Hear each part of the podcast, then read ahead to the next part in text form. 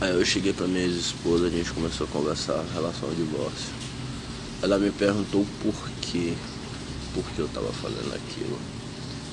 Eu não menti. Eu não menti, eu não enganei de forma alguma, eu sempre fui sincero. Sempre procurei ser o mais sincero possível nas minhas relações. Aí beleza, eu disse pra ela que por conta de muitos ocorridos que aconteceram dentro da nossa relação em meio a quatro anos, eu disse pra ela, olha, não dá mais, correto agora a gente se separar, não dá mais certo, você sabe ter me deixado muito na mão. Eu não tenho me sentido mais querido por você, não tenho sentido mais tanto afeto que você talvez pudesse demonstrar. E é isso.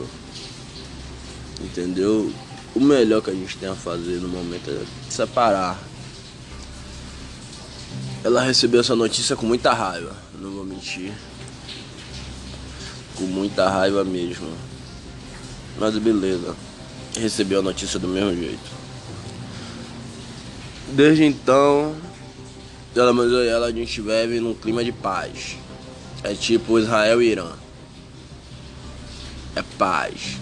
Israel e Irã, paz, né? Uhum, sei. Beleza. Aí. Pronto. Aí eu comecei a. O nosso primeiro encontro foi um negócio muito louco, porque eu tinha convidado ela pra, pra gente ir pra um stand de tiro. Pra gente ter o nosso primeiro date. Que eu nem sabia que ia ser um date. A verdade era essa. Aí eu peguei e convidei meu irmão. Pô, mano, vambora lá no stand de tiro e tal, vai ser foda pra caralho.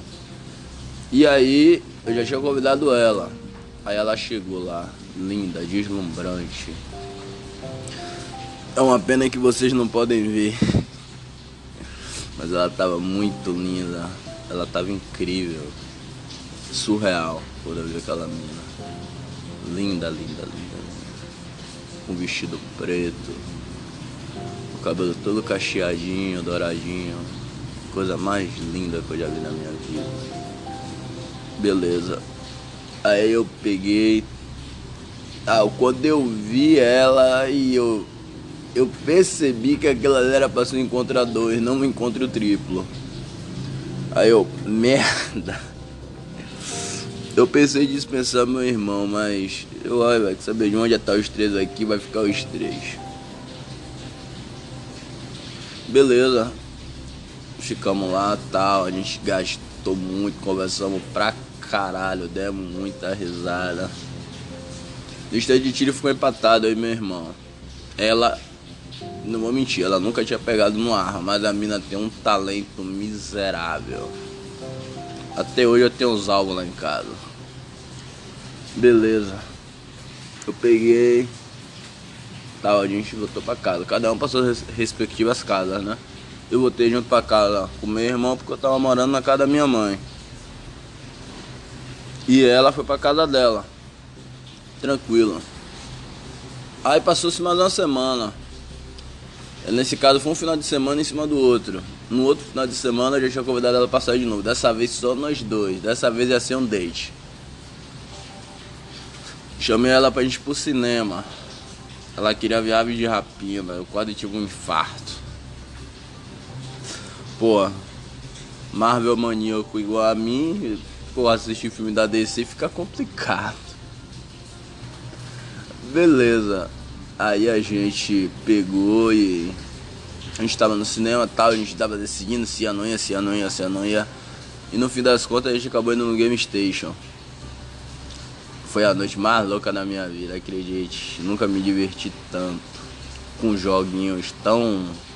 Sabe? Aqueles jogos de Game Station fracos em comparação a consoles de mesa. É, é isso mesmo, fraco. Até o Guitar Hero que eu tentei jogar com ela foi uma decepção. Mas foi muito divertido. Aí nesse meio percurso tal, a gente pegou. A gente resolveu comer alguma coisa. Ela queria comer um pão de queijo, velho. Pão de queijo foi um pão de queijo. Só que na praça de alimentação a gente não tava achando desse determinado shopping. Aí nesse determinado shopping a gente não tava achando esse pão de queijo que ela queria, beleza. Tudo bem. Aí a gente pegou, pá, voltou. A gente foi na Subway e tal, ela fez um lanche, eu fiquei olhando porque eu já tava já. Não tava com fome, não não tava com fome, tava nervoso pra caralho. Tava tenso pra porra em relação a isso. Mas, tudo bem. Aí nessa brincadeira, vem, vai, vem, vai, vem, vai. Aí a gente descendo pro estacionamento. Aí a gente chegou, a gente trocou umas ideias tal dentro do carro. A gente chegou no consenso, beleza. Aí rolou uma proposta de sequestro relâmpago. Que era sequestrar e só entregar no, no, dia seguinte. A proposta do sequestro foi aceita, de boa. Tanto por mim quanto por ela. Aí a partir daí que começou toda a minha historinha da Disney. A gente ficamos tal a casa estava trancada, que a casa tinha duas fechaduras na porta principal. E a gente estava com a chave da primeira fechadura, mas não estava com a chave da segunda fechadura. A minha entrou em desespero, ficou full pistola e eu já tava lá já, sabe? O hype lá em cima, velho, nervosão. Mas por fora, tão sereno quanto o oceano, tranquilo, mas por dentro tava tormenta, acredite.